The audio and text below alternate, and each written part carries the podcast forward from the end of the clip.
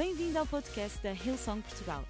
Para ficares a saber tudo sobre a nossa igreja, acede a hillsong.pt ou segue-nos através do Instagram ou Facebook. Podes também ver estas e outras pregações no formato vídeo em youtube.com.br hillsongportugal. Seja bem-vindo a casa. E eu queria começar esta mensagem por ler com vocês Filipenses 2, de 1 a 4. E deixem-me dizer que esta não vai ser uh, o versículo-chave para o resto da pregação, mas eu acredito que vai ditar o tom e que vai preparar os nossos corações para aquilo que Deus vai querer falar connosco nesta tarde. E diz o seguinte. Eu vou ler na tradução a mensagem, que é uma, uma tradução parafraseada, mas eu o domingo passado estava a lê-la enquanto estava aí sentada, enquanto o pastor Mário estava a falar uma mensagem incrível acerca do poder das lutas e ele usou uma passagem de Filipenses e eu continuei a ler e eu, quando dei por mim a ler este versículo, eu senti mesmo Deus a falar ao meu coração e foi engraçado que os nossos líderes do nosso Connect Up esta semana uh, vieram também trazer esse versículo à nossa memória e pediram mesmo para nós meditarmos nele e eu achei algo tão bonito, aquelas coincidências que eu acredito que são divinas, então eu acredito mesmo que Deus quer falar alguma coisa através deste versículo. E diz o seguinte: Se vocês receberam algo bom por seguir a Cristo, se o amor dele fez alguma diferença na vida de vocês, se estar numa comunidade do Espírito significa algo para vocês, se vocês têm um coração, se vocês se importam uns com os outros, façam um favor, concordem um com o outro, amem um ao outro, sejam amigos de verdade. Não joguem sujo, não bajulem ninguém só para conseguir o que desejam e ponham o vosso interesse próprio de lado e ajudem os outros na sua jornada. Não fiquem obcecados em tirar vantagem. Esqueçam-se de vocês o suficiente para estender a mão e ajudar. Ei, querido Deus, obrigada porque tu és bom, obrigada porque tu deixaste-nos a tua palavra que é vida, Pai, e que é viva, Senhor. E nós, no meio da nossa tempestade, no meio da nossa vida, podemos lê-la, podemos aprender sobre ela, podemos aprender com ela, Senhor. E ela é o instrumento que nós precisávamos também, Senhor, para viver uma vida com a abundância que tu criaste para nós termos, Senhor. Nós pedimos que nesta tarde tu possas fazer um avivamento e que nos permitas fazer parte dele, Senhor. Que tu possas tocar nos corações que estão distantes, que nos corações que estão frios, mas que tu também possas voltar a reacender a chama daqueles que um dia já tiveram ela acesa, Senhor. Que tu possas falar ao nosso espírito, que tu possas construir o nosso espírito, Senhor, e que nós possamos juntos aprender mais de ti, em nome de Jesus. E toda a gente diz. Amém, amém e amém. Ei, o título da minha mensagem, se estiveres a tirar notas nesta tarde, é Eu quero uma vida grande. Aí vira para a pessoa que está ao teu lado e diz: Eu quero uma vida grande. E agora diz para o teu espírito que se calhar é o que mais precisa de ouvir. Eu preciso e eu quero uma vida grande. E eu gostava de ler, sem perder muito tempo, uma passagem que está em Marcos 2 e nós vamos ler do versículo 1 a 12 que diz o seguinte: Passados vários dias, voltou Jesus a Cafarnaum e a notícia da sua chegada depressa se espalhou pela cidade. Logo a casa onde estava ficou tão cheia de visitantes que não havia espaço para mais ninguém, nem sequer do lado de fora. E Jesus anunciava-lhes a mensagem de Deus. Logo quatro homens, digam comigo, quatro homens lhe trouxeram numa esteira um rapaz paralítico. Como não puderam chegar junto de Jesus por causa da multidão, abriram o teto por cima do lugar onde se encontrava e por, ali baixaram o doente deitado na cama, bem na sua frente. Vendo a fé de que davam provas, Jesus disse ao doente: Filho, os teus pecados são perdoados. E alguns especialistas da lei que ali estavam sentados diziam no seu coração: Mas por que, é que ele fala assim? Ele está a blasfemar, só Deus pode perdoar os pecados. E Jesus, imediato, percebendo no seu espírito que eles estavam a pensar consigo mesmos, disse-lhes: Por que estão a pensar isso nos vossos corações? O que é mais fácil dizer? Os teus pecados são perdoados? Ou levanta-te, pega na tua enxerga e anda. Portanto, vou provar-vos que o Filho do Homem tem autoridade para perdoar os pecados. E voltando-se para o paralítico, disse-lhes: A ti, levanta-te, enrola a tua esteira e vai para casa.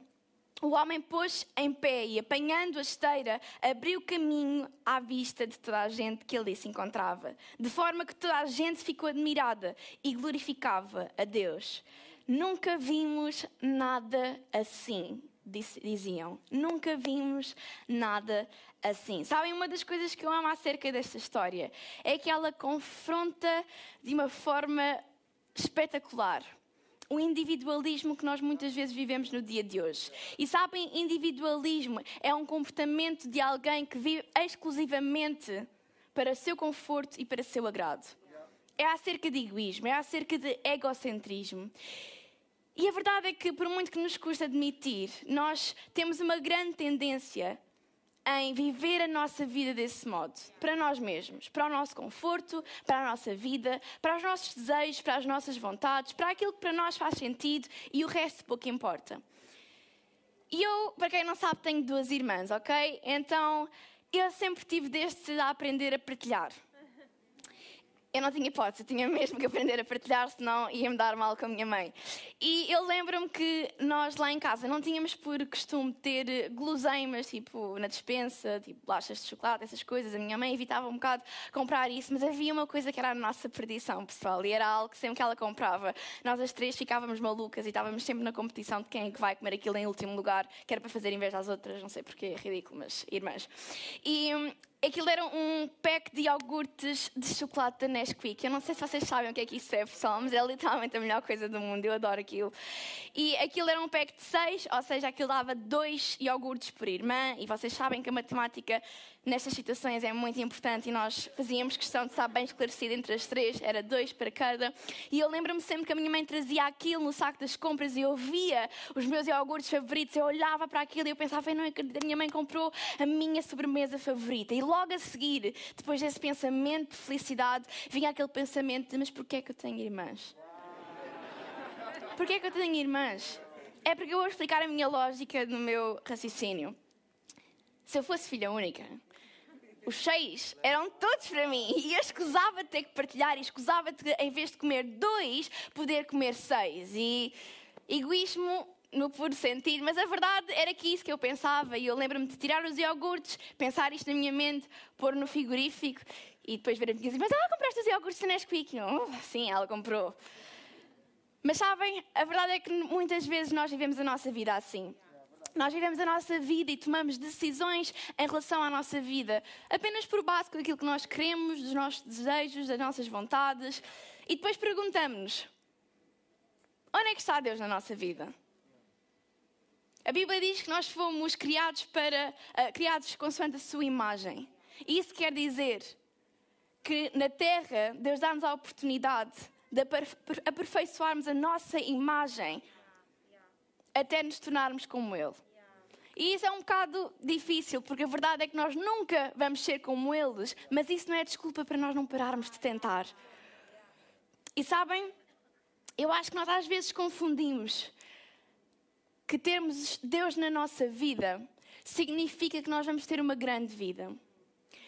Mas quando Deus é o centro da nossa vida, quando Deus é realmente o centro da nossa essência, o centro das nossas decisões, o centro das nossas escolhas, o centro dos nossos pensamentos, nós percebemos que nós não fomos chamados para viver uma grande vida, mas sim uma vida grande. E há uma diferença em relação a isso, sabem? Deus quer que nós vivamos uma vida grande. Então não vamos querer menos do que aquilo que Deus já tem para nós. Sabem, eu estou um bocado cansada de ver gerações atrás de gerações cujo seu destino era uma vida grande. E por não conseguirem retirar-se do centro dela e colocarem a pessoa, a única pessoa que deve ocupar o centro da nossa vida, contentam-se com uma grande vida. E esse, uh, aquilo que eu mais amo acerca desta história é que ela dá-nos uma grande lição acerca do que realmente significa viver uma vida grande. E Deus quer que tu vivas uma vida grande. Então, o meu único pedido nesta tarde é que tu possas deixar Deus transformar a tua mente, moldar o teu coração e que tu possas ficar com os teus ouvidos atentos àquilo que Ele quer dizer nesta manhã. A primeira coisa que esta passagem nos ensina é que pessoas que vivem vidas grandes olham para os outros com compaixão e não com indiferença. E eu gostava que nós pudéssemos voltar a ler. Marcos 2, de 1 a 3, que diz: Passados vários dias, Voltou a Cafarnaum e a notícia da sua chegada depressa espalhou pela cidade. Logo a casa onde estava ficou tão cheia de visitantes que não havia espaço para mais ninguém, nem sequer do lado de fora. E Jesus anunciava-lhes a mensagem de Deus. Logo quatro homens lhe trouxeram numa esteira um rapaz paralítico. É importante nós sabermos que nesta altura o ministério de Jesus estava no auge. Já tinha feito imensos milagres, já tinha curado imensas pessoas. Então eh, era uma altura onde as multidões, assim que sabiam onde é que Jesus estava, corriam ao seu encontro.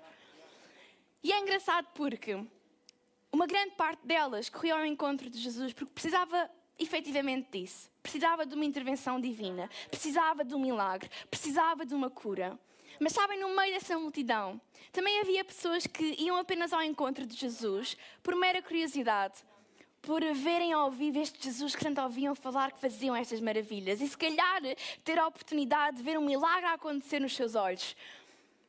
E por fim, havia pessoas que estavam na multidão apenas porque invejavam Jesus e queriam ver se havia alguma falha, alguma coisa para que eles pudessem apontar o dedo. Mas aquilo que eu amo acerca da essência de Jesus, que eu acho que é tão bem refletida nesta história, é que todas essas pessoas tiveram acesso a Ele. Ele não fez exclusões de parte. E ele era Deus também, então ele sabia. Mas ele não fez exclusão de parte, ele deixou que todos fossem bem-vindos a casa. E sabem, é por isso que é a nossa igreja. Porque esse é o nosso espírito. Todas as pessoas têm lugar aqui à mesa conosco. E é por isso que nós dizemos: é bem-vindo a casa, independentemente do grupo de pessoas que tu possas vir a ser. E sabem, no meio desta multidão, e a passagem diz-nos que a casa estava a abarrotar, estava completamente lotada. Alguma uma versão diz que é, era impossível sair ou voltar a entrar. Estava lotada, até o lado de fora estava completamente lotado de pessoas. E no meio daquela gente toda estavam estes quatro amigos, comprometidos em ver o seu amigo paralítico a ser curado. E sabem, aquilo que eles esperavam acontecer nesse dia era uma coisa difícil. Um paralítico ser curado, um paralítico voltar a andar. E sabem, eu acho que foi este pensamento, esta forma de olhar para este paralítico, que fez com que ninguém da multidão desse espaço para ele passar. Porque a verdade foi essa uma pessoa com necessidade à porta a tentar entrar, ter um encontro com Jesus. E ninguém na multidão, ninguém na multidão teve a compaixão de olhar para o estado daquele homem e dizer: Ei, tu podes vir à minha frente. Eu posso abrir um caminho para ti. É engraçado que estes quatro amigos chegaram, eles tiveram este obstáculo, mas eles não ficaram por aí.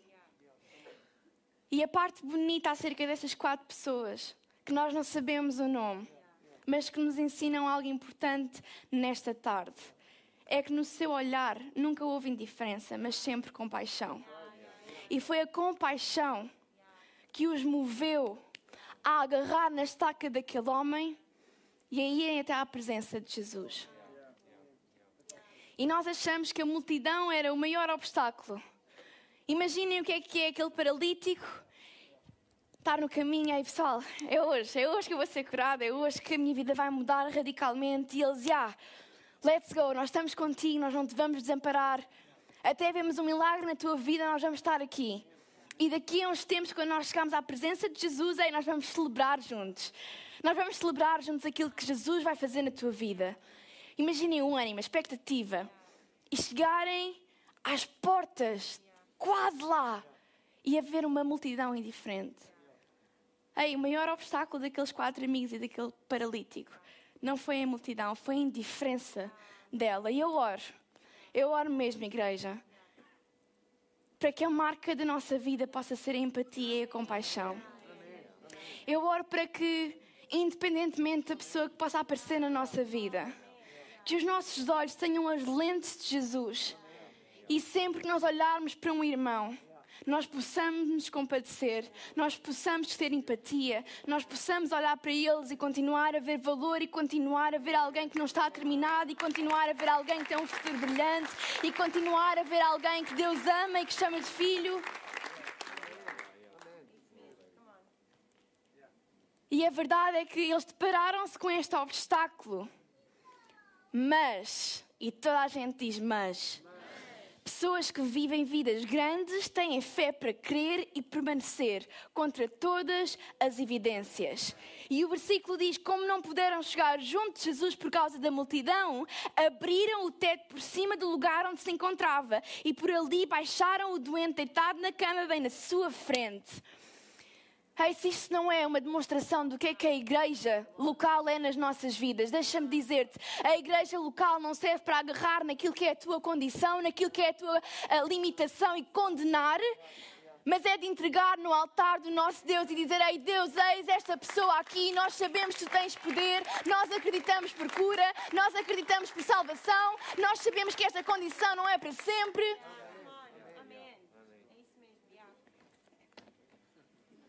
E o versículo diz: E Jesus disse ao doente: Filho, os teus pecados estão perdoados. Ei, deixem-me perguntar: será que nós temos fé forte o suficiente para quando os obstáculos da vida vierem, nós permanecermos firmes? Nós permanecermos firmes nós não ficarmos abalados ao mínimo obstáculo. Imaginem, se eles não fossem realmente pessoas com convicções, eles tinham agarrado na maca outra vez e te dito, amigo, olha, se calhar não era isto que Deus tem para a tua vida. Se calhar, olha, não fazes parte daquele grupo que tem a sorte de poder estar com Jesus, mas olha, tens connosco aqui este grupo de amigos que vai te levar novamente para o sítio onde tu estavas e olha, pronto, a vida continua, também não é assim tão mal estar numa maca. Mas eles não se contentaram. Mas eles não se acomodaram. Mas eles não se conformaram. E deixa-me dizer-te: a vida grande que Deus tem para a tua vida é uma vida que não se conforma com os padrões do mundo.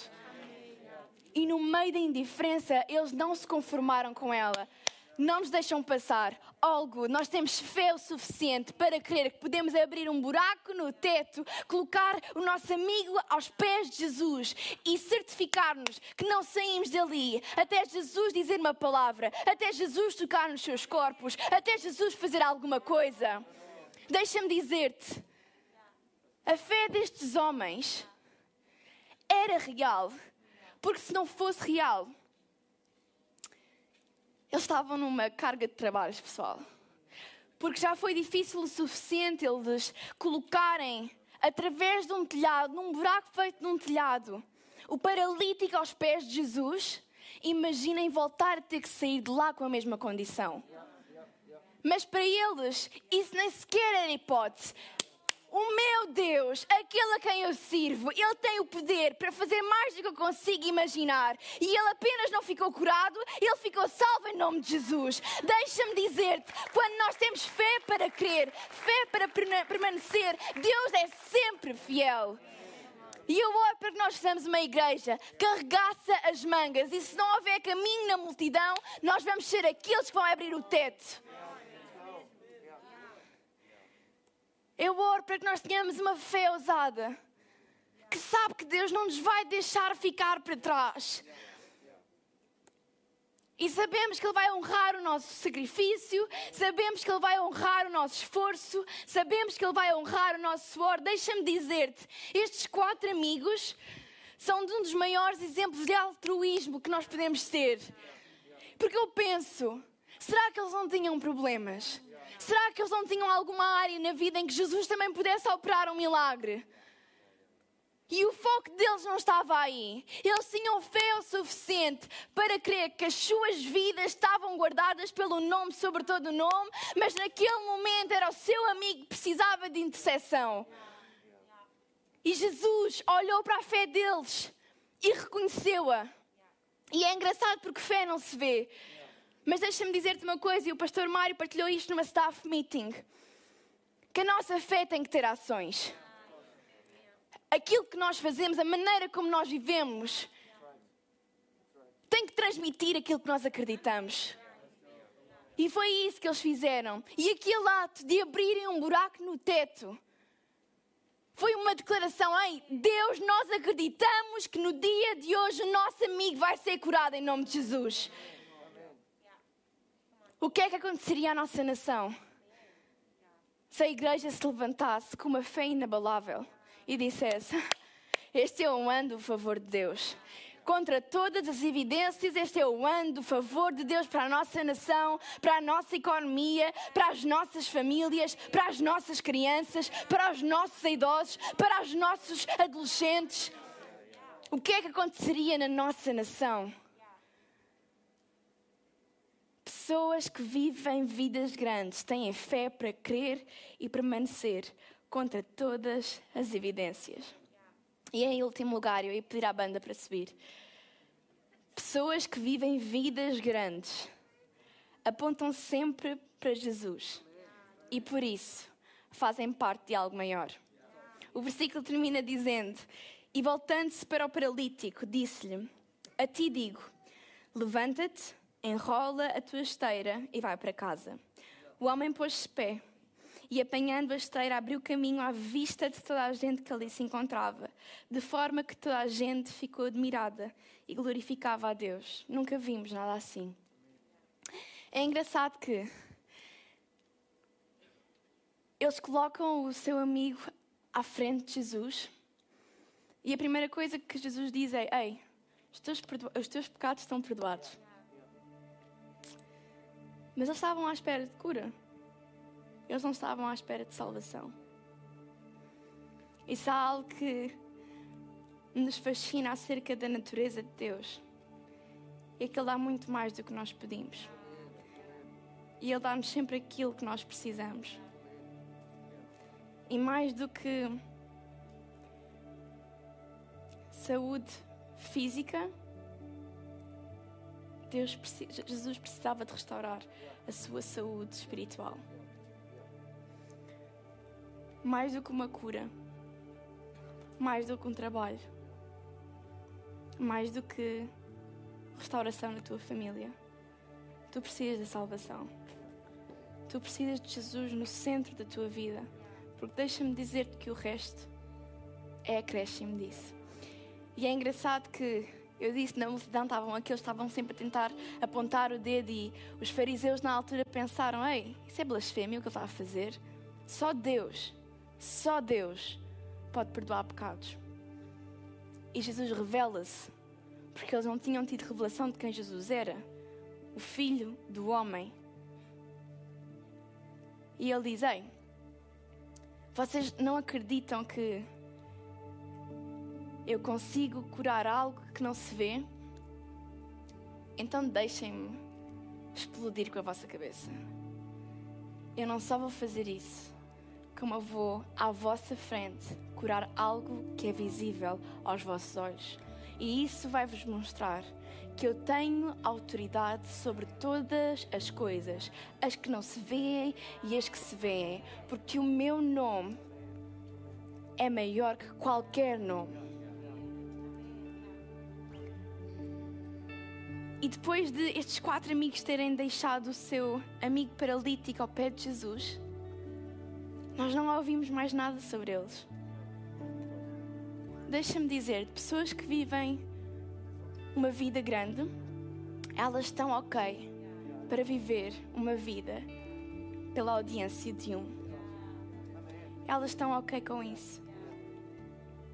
E eu espero que nós estejamos ok em fazer a jornada com as pessoas. E no final, a glória, a honra e a graça ser toda para Jesus que nós sejamos seguros o suficiente do nosso chamado para perceber que nós somos embaixadores do reino de Jesus Cristo, mas que Ele é o Rei, que para Ele é a glória. Pessoas que vivem vidas grandes são pessoas que apontam sempre para Jesus e por isso fazem parte de algo maior. A estes amigos fizeram parte de um testemunho que inspirou aquela multidão inteira, simplesmente porque foram obedientes, porque foram, um, porque tiveram uh, compaixão para com o seu amigo, porque tiveram fé para crer e porque estiveram ok para que no final a honra fosse dada a Jesus. E deixa-me dizer-te, Deus tem uma vida grande à tua espera. Ele tem. Mas para tu poderes vivê-la, tu vais precisar dele no centro. Porque deixa-me dizer-te que é impossível. Nós termos constante empatia, nós olharmos para as pessoas como Jesus olha, nós vivermos como Jesus vive, nós temos a fé que Ele nos ensinou para ter e não o ter na nossa vida. Jesus foi o nosso maior exemplo de como viver uma vida grande. E nós, ao estudarmos a sua vida, vemos que aquilo não foi uma vida fácil. Mas deixa-me dar-te as boas notícias. A nossa vida não é suposto ser fácil. Ela é suposto ser cheia de propósito. E é isso que Deus tem para ti nesta tarde. Eu ia pedir que todos nós pudéssemos ficar de pé.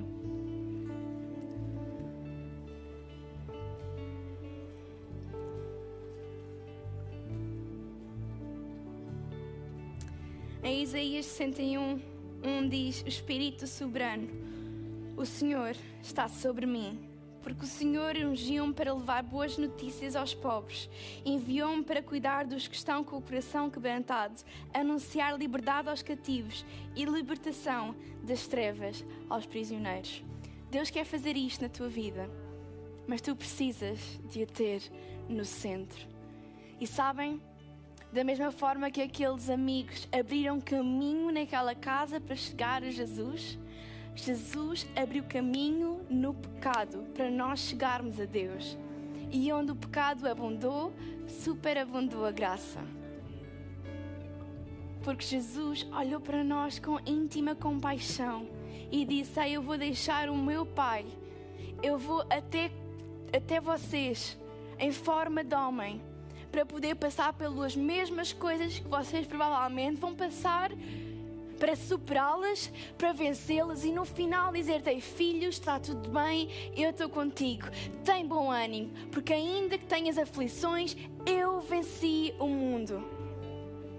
Deus fez isso por ti, porque Ele sabia que hoje tu ias estar numa igreja um domingo à tarde e Ele queria apenas dar-te a oportunidade que, se tu quiseres, teres uma vida com Ele. Então eu ia pedir que todos nós pudéssemos fechar os nossos olhos nesta tarde. Pudéssemos baixar as nossas cabeças e nós fazemos isto não é porque algo de estranho vai acontecer, mas porque algo de importante vai acontecer e nós queremos dar a privacidade a todas as pessoas que estão neste auditório. Deixa-me dizer-te que Deus ama-te que Deus tem um propósito para a tua vida, que Deus tem uma vida grande à tua espera e que está de braços abertos para ti, que não há nada que tu tenhas feito ou que vais fazer que te impeça de experienciar este amor. E Ele hoje tem um convite para te fazer, de teres um relacionamento íntimo, pessoal com Ele. Isto não é acerca de religião, isto é acerca de um relacionamento com o teu Criador. E nós vamos fazer uma oração por ti contigo. Porque nós somos família e porque nós não queremos que tu faças este primeiro passo na tua fé sozinho. E eu vou contar até três. E aí, se há algo no teu coração, ainda que tu não percebas todas as coisas, há algo no teu coração que quer conhecer mais acerca deste Jesus, que quer ter este Jesus no centro da sua vida, que quer aprender com Ele. Ao três, levanta a tua mão. Um, Deus ama-te incondicionalmente. Dois, Ele tem um plano e um propósito para ti. Eu já estou a ver mãos no ar. Três, levanta o teu braço agora mesmo. Se tu quiseres aceitar este Jesus, este Jesus que te ama, eu estou a ver outro. Eu estou a ver outro, estou a ver outro, estou a ver outro, estou a ver outro. Mais alguém? Eu vou dar mais uns instantes. Deus está a falar contigo, Deus está a falar ao teu coração. Ele chama-te de filho, Ele chama-te de filha. E Ele diz que os melhores dias da tua vida ainda estão por chegar. Ele vai estar contigo em todo o tempo, em nome de Jesus, em nome de Jesus, Pai. Ei, será que podemos fechar os nossos olhos outra vez e orar todos juntos com estas pessoas que tomaram a melhor decisão das suas vidas? Querido Deus, Obrigada porque tu me encontraste. Obrigada porque tu me amas, tal e qual como eu estou. Pai, a partir de hoje, eu sou teu e tu és meu.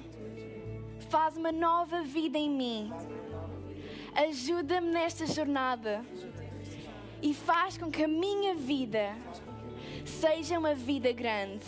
Em nome de Jesus. E toda a gente diz: Amém, Amém e Amém. E será que nós podemos fazer uma festa agora mesmo neste auditório? São malucos. Deus saiu do seu trono e diz: Ei, os meus filhos voltaram à casa. A igreja, eu acho que nós podemos fazer melhor.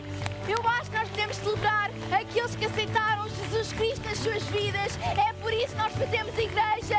É por isso que a igreja existe para glorificar o nome de Jesus. Em nome de Jesus, ei, que excelente decisão que tu fizeste. Deixa-me dizer-te que isto é o início da tua vida grande. Esperamos que a mensagem de hoje te tenha inspirado e encorajado. Se tomaste a decisão de seguir Jesus pela primeira vez, acede a hillsong.pt Jesus para dar o teu próximo passo. Lembramos que podes seguir-nos no Facebook e Instagram para saber tudo o que se passa na vida da nossa igreja. O melhor ainda está por vir.